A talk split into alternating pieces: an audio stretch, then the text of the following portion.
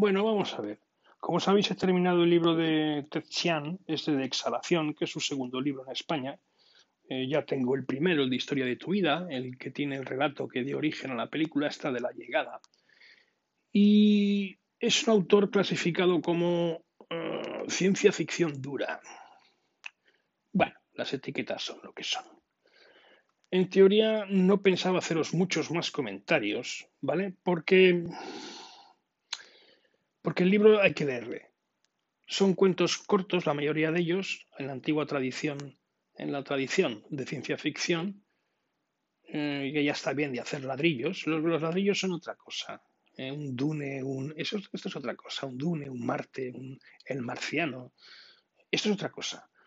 La ciencia ficción, en mi opinión, tiene que ser relatitos cortos donde se haga un, planteamiento muy sui generis de situación y a partir de ahí sacarle y tirarle hilo a la cometa, un poco como los relatos, los relatos de Borges.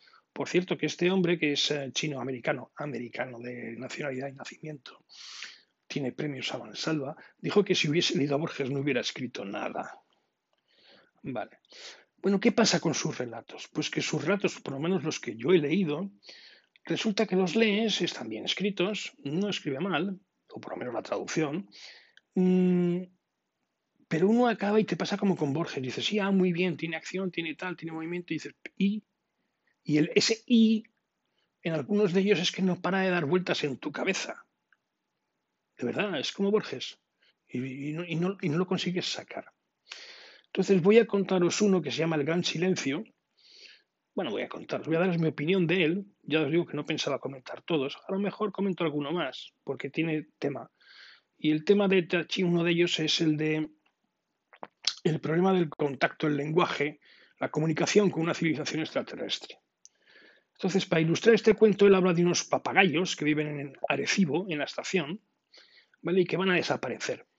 Y que hablan, tienen una cultura, que hablan entre ellos, y que lo han intentado con los humanos y que no se cansan de verlos, verles venir de acá para allá y tal. Y no les hacen ni puñetero caso. Solo ven que lanzan emisiones al, al espacio con sus proyectos SETI y tal. Y, dice, pero si nos tienen aquí al año no nos hacen ni caso.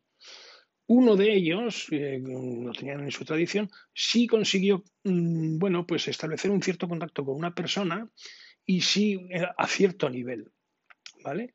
Y se reconocían mutuamente como inteligentes, pero acabó como acabó, lógicamente.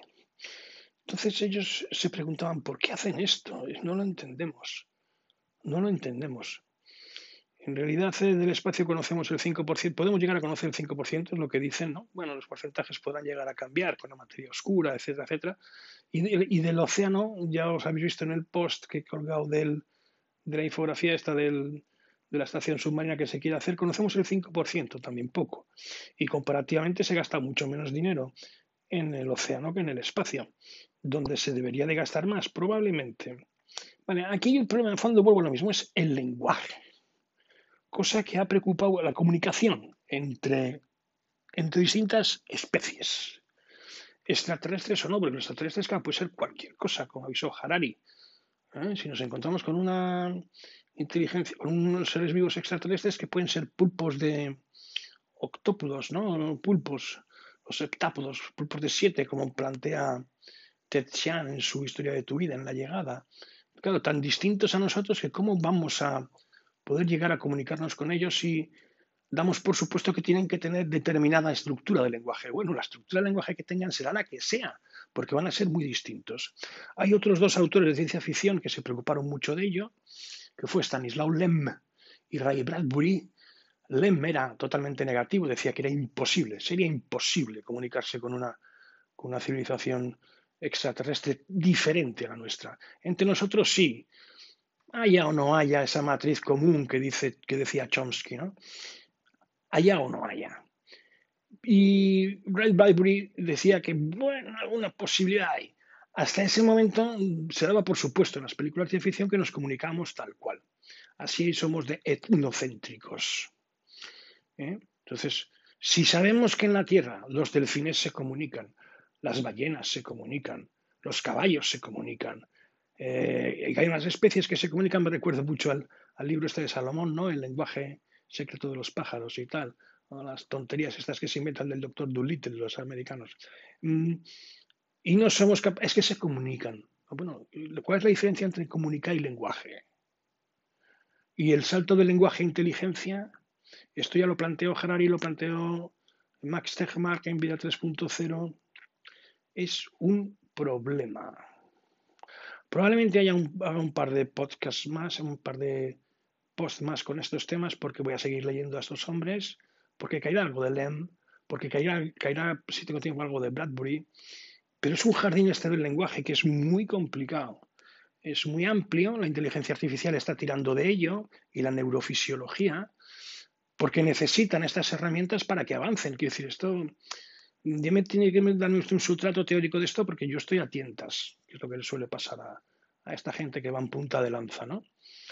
Y, hay que avanzar. Porque al final Ah, bueno, al final siempre van a estar las dos eternas preguntas de la paradoja de Fermi. ¿Dónde están todos? Y tantos planetas hay, ¿dónde están todos? Pues hombre, si seguimos a Cixin Liu, pues con su teoría del bosque oscuro y su cadena de sospecha, pues eh, todos calladitos, que están mejor. No va a ser que la liemos parda. Pero, ¿y si nos encontramos de verdad? ¿Qué sucedería? Esta es la pregunta. Una. Y la otra es, no estamos buscando demasiado lejos algo que deberíamos de empezar a resolver aquí, aquí mismo. A ver si estamos, en fin, no quiero ser, ¿eh? ¿Veis por dónde voy? Eso, es como Borges, son temas que se te quedan ahí, ahí, ahí, y te empiezan a rebotar, pim, pam, pim, pam. Yo os lo dejo. Es un cuento que no es muy largo, se lee fácil. El, el libro es recomendable 100%, ya os lo he dicho. Y nada más, venga, os dejo con ello. Un saludo y hasta luego.